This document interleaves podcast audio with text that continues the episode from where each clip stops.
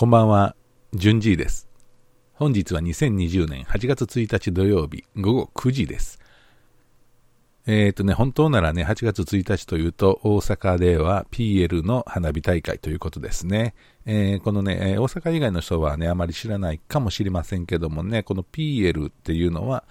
パーフェクトリバティ教団という意味でね、PL なんですけども、あの、PL 学園でね、野球で有名だった PL 学園のあの PL ですね。え、PL 教団の教祖祭、教祖のお祭りの花火芸術ということでね、8月1日に行われている大きな花火大会なんですけども、この PL のね、花火大会の歴史というのはですね、えー、教祖とその息子の2代目の教祖ですね、の方が出身の愛媛県松山市で、えー、1953年に最初の花火大会が行われたそうですよ。そして、えー、以後、1963年に PL 花火芸術と定めたそうなんですけどもね、えー、富田林のにあるその教祖の本部ですね、本部で、えー、毎年8月1日に行われる大阪の夏の風物詩ですね。えー、僕もね、小さい時からね、これはね、えー、楽しみにしていました。あの、実際に近くで見たことはないんですけども、うちからもかすかろうじて花火が見えて、えー、音もね、かすかに音が聞こえるっていうものでしたけどもね、えー、だんだんあの子供の時から比べると、えー、周りにね、大きな建物が建っていってね、年々見えなくなって、もう今ではほとんど花火は見えないかな。で、まあ、音は聞こえますけどもね、音はま空気中を飛ぶからね、関係ない。まあ、昨日言ったように、えー、音速何メーターとかそういう話になってくるんですけどもね、えー、光は、あのー、花火のね、その火花っていうのは見えないんですけども、空が赤くなったり黄色くなったりするのはかすかにかろうじてわかるっていう程度ですね。まあ、今年はね、その流行り病のせいで、えー、中止ということで、ね、ちょっと寂しいんですけどもね、まあ、あの、なんていうんですかね、えー、このね、花火大会、8月1日、まあ、これ、最寄りの鉄道というのは近鉄南大阪線なんですけどもね、まあ、この日は臨時ダイヤを引くということでね、ものすごい人手になるはずだったんですけどもね、で、まあ、あの、結局ね、この、なんていうんですかね、もう特別なんですよね、大阪、大阪市南部、あるいは堺市、松原市、藤寺市、河内長野市、八尾市、柏原市、この辺はね、えー、まともに見える範囲なので、この地域の人は、まあ、やっぱり特別感は強いと思いますし、えー、この PL の花火はすごいよということでね、遠方からも来られるわけですね。まあ、もう大渋滞ですね。309号線という道があるんですけどもね。もうこんな、あの、車で行けるような、もう知ってたらもう行かないですよね。えー、まあそういう、それぐらいすごい一大イベントになってるんですよ。で、この時にね、なんか、これは僕は確かめたわけじゃないんですけどもね、スーパーで、あの、寿司が売れるそうなんですね。え巻き寿司であったり、こう、なんかファミリーパックみたいな寿司とかね、とにかくね、もうあっちのスーパー、こっちのスーパーでもね、8月1日は、あお寿司のセットをね、えー、もう他の惣菜とか全部棚からのけてまえいうことでね、のけてもこの寿司を置いて、え、販売してるそうなんですよね。これはもう聞いた話やからね、僕は確か確かめてないので、わからないんですけども、まあそっち方面に住んではる方でね、あ、ほんまにそうやよっていういう方もいらっしゃるかもしれませんけどもね。でね、これはね、ちょっと僕ちょっと危険だなと思ってるんですよね。というのもね、秘密の県民賞ってあるでしょ。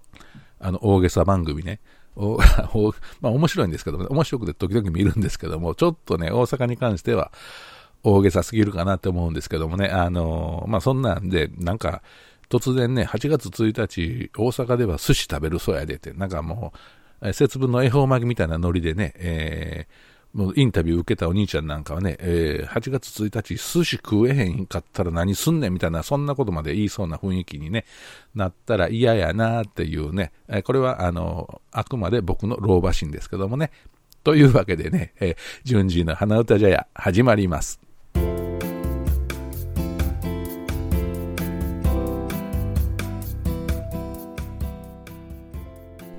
とまあね、あの8月1日、要するに PUL の花火大会が始まるってことはね、えー、夏が始まるっていうことなんですね。えー、このね、夏ですけどもね、今年はね、海水浴場も泳げるとこ、泳げないとこがね、あるので、ちょっと気をつけないといけないんですけどもね、えー、やっぱり、僕はね、1年に1回は海に入れないと気が済まないたちなんですけども、まあ、それはね、えー、いいんですわ。泳げるとこを探してね、なんか和歌山の白良浜あたりは泳げそうなんでね、えー、ちょっと選択肢の一つに入れてるんですけども、まああのー、なんで泳ぎたいかって言ったらね、あのー、夏しか泳げないじゃないですか、当たり前やけどね、まあ、冬泳ぐってね、まあ、よっぽど物好きじゃないとね、泳げないんで、まあ普通は夏に泳ぎますよね。で、夏、やっぱり海に入る、海はね、人間のふるさと、えー、要するにそのやっぱり塩水を体に、えー、浴びる、浴びるか浸かる、潜る、ね、えー、まあ、中には飲んでしまう人もおるかもしれへんけどもね、えー、やっぱり塩水と人間の体っていうのはね、えこれはね、相性がいいというか、まあ、海からね、もともと、あの、生命は誕生したっていうことをね、言われてるんでね、あの、これはやっぱ生命の起源であるね、海。その海にね、入ることによって、えー、多分体はあのいい方向に行くんじゃないか、まあそのえー、汗もとかね、まあ、早い話、汗もを治したいということがあるんですけどもね、汗もであるとか、なんだろう、アトピーとかね、えー、こうなんていうのけ倦怠感、体の疲れ、肩こり、まあ、そういったものすべてをね、えー、癒してくれるのが海じゃないかなと思うんですね。まあ、この海に入るのもね、えー、1年間の疲れを取るという意味では、本当はね、1日ちょっと3時間ぐらい入っただけではね、取れないんですけども、まあ、あのー、少なくとも1週間ぐらいとかね、えー、海に入り続けると肌は綺麗になるんですけどもね、まあ、なかなか人間ね、そういうこの社会生活を送っていく中で、それほど休暇をね、バケーションを取れる日本人って少ないんですけどもね、まあ、でも入らないより入った方がいいんじゃないかなと思いますね。で、まあ、あのー焼けた砂浜をね歩くとね水虫の人はね治るそうなんで、えー、あのー、ね、水に入るのが嫌だったとしてもあの砂浜を裸足で歩くだけでもね行ったらいいかなと思います。あちなみに僕は水虫はありません。ということを付け加えさせていただきます。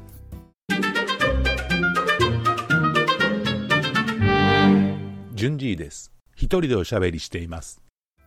えっ、ー、とまあね、まあ、いつもね、あのー、なんていうんですかね、えーまあ、適当にアドリブで喋ってるんですけどもね、えー、今日はね、ちょっとこれやり始める前に、えー、ちょっとね、腕時計とマスクとかね、その辺の関係をね、夏と絡めて喋ろうかなってちょっと頭にあったんやけどね、あの突然ね、孫が来てね、孫2号、孫3号とね、えー、男の子1年生、女の子、えー、年少さんかな、が来たんで、えー、ちょっと喋ったりなんかしてね、えー、僕の YouTube の新世界の動画とかを見せたりして遊んでたんでね、えー、ちょっとプランが変わって、なんか口から出てきた言葉がなんか花火大会の話になったんで、まあその話をしたんですけども、えー、というわけでね、えー、順次の花歌じゃやね、えー、これがね、確かね、いつも忘れるんですけども、今日はね、59回やったと思うんですけどもね、えー、もうすぐ60回かな、えー、ちょっと待てよ、えー、ちょっと確認しますとですね、うんと、今日が、あこれがね、あ、ちゃうわ、これが60回目ですわ、記念すべき。なんか、霧の絵ね、60回、まあ、還暦ですね。まあ、還暦っていうのもおかしいか。えー、まあね、アラカンの人、こんにちはというか、こんばんはですけども、えー、ここのね、えー、なんていうんですか、えー、60回目、まあ、中途半端って言うたら中途半端かもしれへんね。まあ、とりあえず100回目指してるので、